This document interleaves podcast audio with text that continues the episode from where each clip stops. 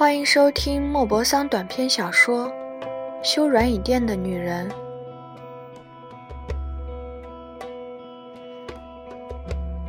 德贝特朗侯爵家为了庆祝狩猎开始举行的晚宴快要结束了。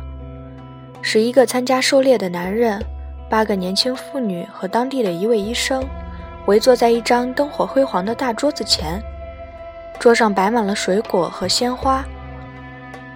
大家偶然谈到爱情，于是掀起一场热烈的争论。争论的内容还是那个永无止境的老问题。真正的爱情，一个人一生只能有一次呢，还是可以有上好多次？有人举出一些例子，这些人一生中只有一次严肃认真的爱情；也有人举出另一些例子，这些人一生中不断谈情说爱，而且每一次都很狂热。一般说来，男人们都认为强烈的爱情就像疾病一样，能够多次侵袭同一个人的身体。而且，如果遇到什么无法逾越的障碍，使他不能如愿以偿的话，甚至会送了他的命。尽管这种看法无可置疑，但女人们，她们的意见往往根据诗意，而不是根据实际观察。硬说爱情如同雷电一样，人的心灵一旦被击中，就要受到创伤，遭到蹂躏，被毁成一片废墟。从此以后，任何强烈的感情，甚至连幻想都不能在这里生根发芽了。一生中不知爱过多少次的侯爵强烈反对这一观点。他说：“我对你们说，一个人可以用全部的力量和整个心灵再爱上好多次。你们给我举了一些死于爱情的人的例子，来证明一个人不可能有第二次狂热的爱情。我要回答你们。”如果这些人没有干下自杀，那就永远没有重新再爱的机会了。他们还是会好起来的，他们还会重新去爱，一爱再爱，到死为止。恋人们和酒鬼一样，一个是喝了还要再喝，一个是爱了还要再爱，这完全是一个气质问题。大家请从芭蕾退休回乡的老医生来做公断人，要求他发表意见。医生没有明确表态，却说道：“这个问题正如侯爵所说，是一个气质问题。至于我，我倒知道一桩狂热的爱情，它延续了五十五年，从未有一天间断，一直到人死了才告结束。”侯爵夫人鼓起掌来，她说：“多么美的事情啊！”这样被人爱，真是梦一般的迷人啊！五十五年来，一直生活在这种热烈顽强、永不变心的爱情中，是多么幸福啊！那个被这样热爱的男人该何等幸福，该怎样赞美人生啊！医生微微一笑，说道：“确实，夫人，这一点您没有弄错。被爱的一个男人，您认识这个人。”就是镇上的药剂师舒凯先生，而那个女的您也认识，就是每年都要到府上来修软椅垫的那个老婆子。让我来原原本本的讲给你们大家听吧。女人们的热情顿时一落千丈，他们脸上流露出厌恶的表情，似乎在说：“呸！”仿佛只有高贵优雅的上等人才配得上谈情说爱。也只有这种人的爱情才配得上体面人物的关心。医生继续说下去：“三个月前，我被叫到这个林中老婆子的床边，她是前一天晚上乘坐着她那辆又当房子住的马车来到这里的。拉车的那匹驽马你们也见过，他的那两条既是他的朋友又是他的卫士的大黑狗陪伴着他。”本堂神父已经在那里了，他请我们做他的遗嘱执行人。为了让我更好地弄清楚他的遗愿，他把他的一生都讲给我们听。我简直不知道有什么比这个故事更奇特、更感人的了。他的父母都是修理软椅店的，他从来没有一个固定的住所。他从小就到处流浪，穿得破破烂烂，浑身长满虱子，肮脏不堪。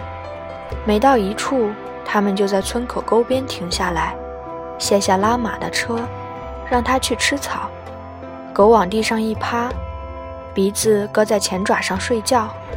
他的父母在路边榆树荫下修理全村的旧椅子，小女孩自己则在草地上打滚儿。在这种流动住所里，他们难得开口，只是为了决定谁去绕着全村走上一圈儿，吆喝那句人人听熟了的“修椅子”，才不得不说上几句话。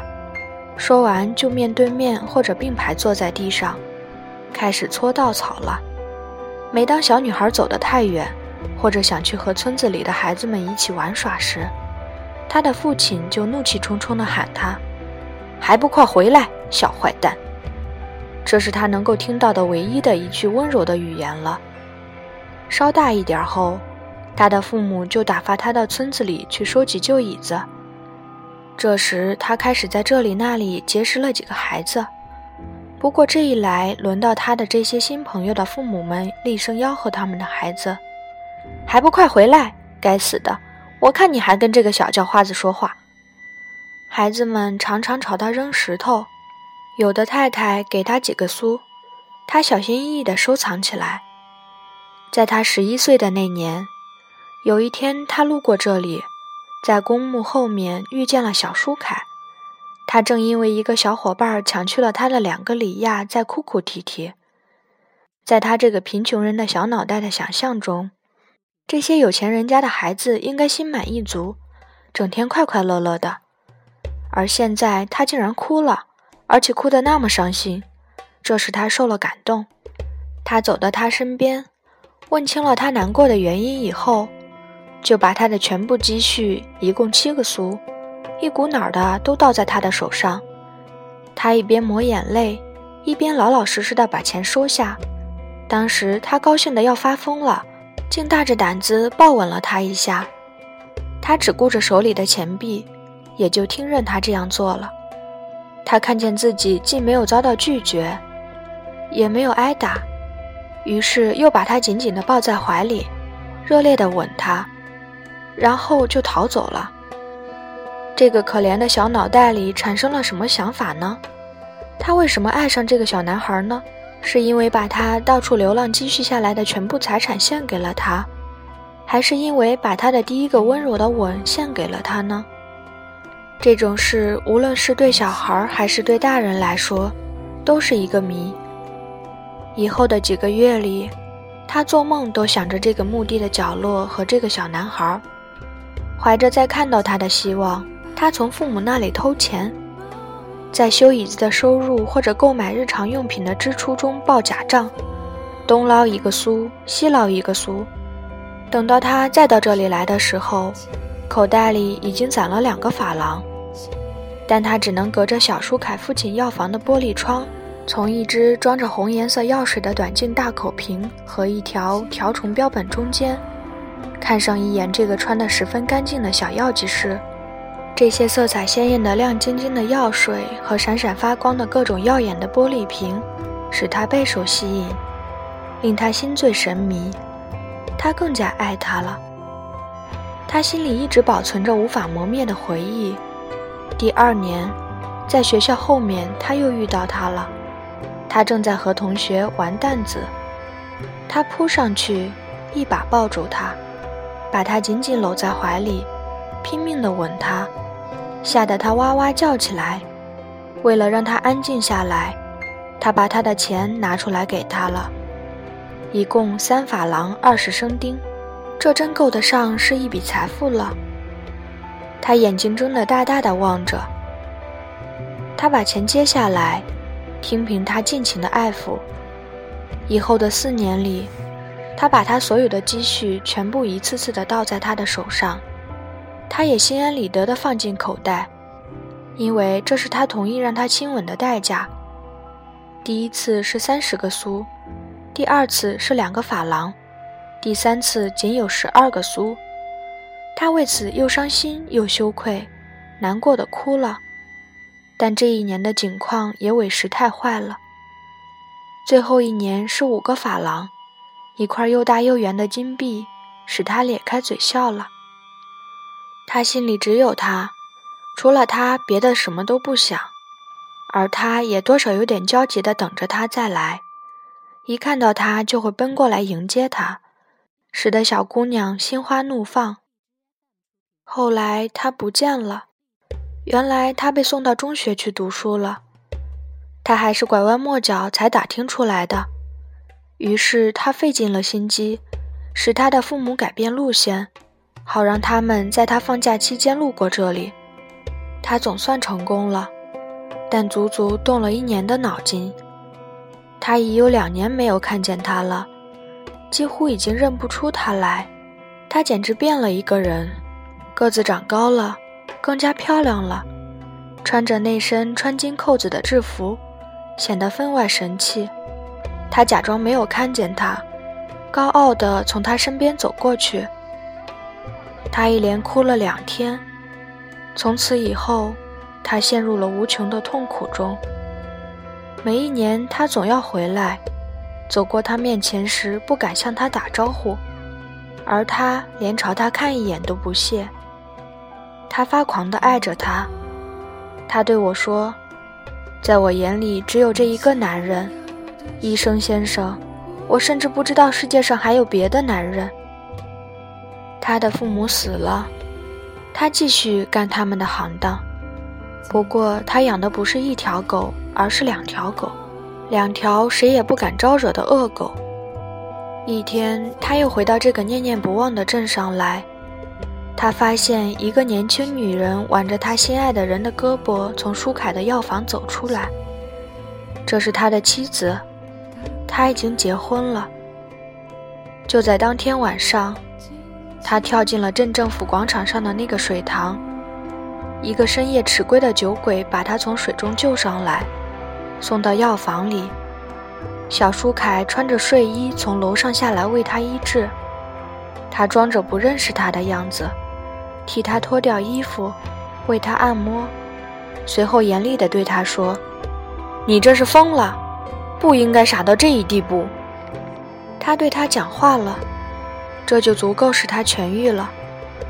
好长一段时间里。他感到幸福，他要付给他治疗的报酬，他不要。尽管他再三坚持一定要付，他却怎么也不肯接受。他的一生就这样过去了。他一边修椅子，一边想想他。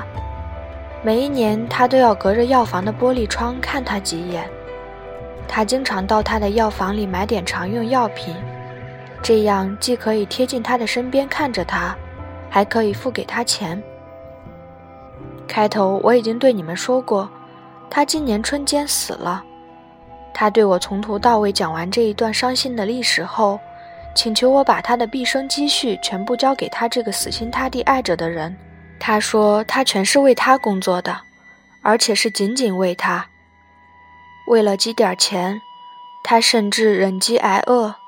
他认为这样做可以使他在他死后会想到他，哪怕只是一次。他交给我两千三百二十七法郎，在他咽气之后，我留下二十七法郎给神父作为他的安葬费，余下的就带走了。第二天，我来到舒凯夫妇家，他们刚吃完早饭，面对面坐着，两口子都很胖，面孔红彤彤的。一副志在意满、盛气凌人的样子，身上散发出药品的气息。他们请我坐下来，给我倒了一杯樱桃酒。我接过来以后，就激动地讲起来，心中以为他们听了以后一定会流下眼泪的。舒凯刚听我说到这个流浪的女人，这个赶着马车到处修软椅垫的女工爱着他的时候，又气得跳起来。好像他偷走了他的名声，他的体面，他的上流社会有教养人的尊严，偷走了比他性命还要贵重的什么东西似的。他的妻子跟他一样气愤，不断地说：“这个叫花子，这个叫花子，这个叫花子。”好像气得一下子找不出别的话来说了。他站起来，在桌子后面大踏步地走来走去。那顶希腊式的帽子歪倒在一边耳朵上。他咕噜着说：“大夫，您要明白这是怎样的事情啊！对于一个男人来说，这类事是最可怕的了。怎么会呢？哼！要是在他活着的时候我知道了，我早就让警察把他抓起来丢到监狱里了。他永远都会出不来的，我向您保证。”我呆住了，我没想到好心好意的奔走落得这个结果，我不知如何是好。但是我必须完成任务，于是我又说道：“他托我把他的积蓄交给您，总共是两千三百法郎。既然刚才我告诉您的事情好像使您非常不快，是不是把这笔钱赠送给穷人呢？”这一对夫妻都惊呆了，一动不动。怔怔地望着我，我从口袋把钱掏出来，这笔可怜巴巴的钱有各个国家的，各种标志的，金币里面还夹着铜币。然后我问道：“你们怎么决定呢？”舒凯太太首先开口：“不过，既然这是她的，这个女人的遗嘱，我看我们很难拒绝。”丈夫有点不好意思，接下去说道：“我们还是可以用这笔钱给我们的孩子买点东西。”我冷冷地说：“随你们的便。”他又说道：“既然他托付给您，好歹交给我们好了，我们总会想办法把钱用到慈善事业上去的。”我放下钱，行过礼就走了。第二天。舒凯来找我了，一进门就问道：“他的那辆车子也留在这里了吧？就是那个，那个女人的，您把她怎样处理的？”还没有处理，你想要就拿去吧。好极了，我正需要，我想用它在我的菜园里做一窝棚。他走了，我叫住他。他还有一匹老马和两条狗在这里，您要不要？他吃了一惊，停下来。哎呀，不要了，不要了！您想我要他们有什么用呢？随便您怎么处理吧。他笑着说，后来又向我伸出手来，我只有握了握了。怎么说呢？同在一个地方，医生和药剂师总不能成为仇人啊。我把两条狗留下来。神府有一个大院子，他把马牵去了。车子成为舒凯菜园里的窝棚。他用那笔钱买了五份铁路债券。这是我一生中遇到的唯一深厚的爱情。说到这里，医生住了口。他讲完了。侯爵夫人已经听得眼泪汪汪的。她叹了一口气，说道。一点不假，只有女人才懂得什么是爱情啊！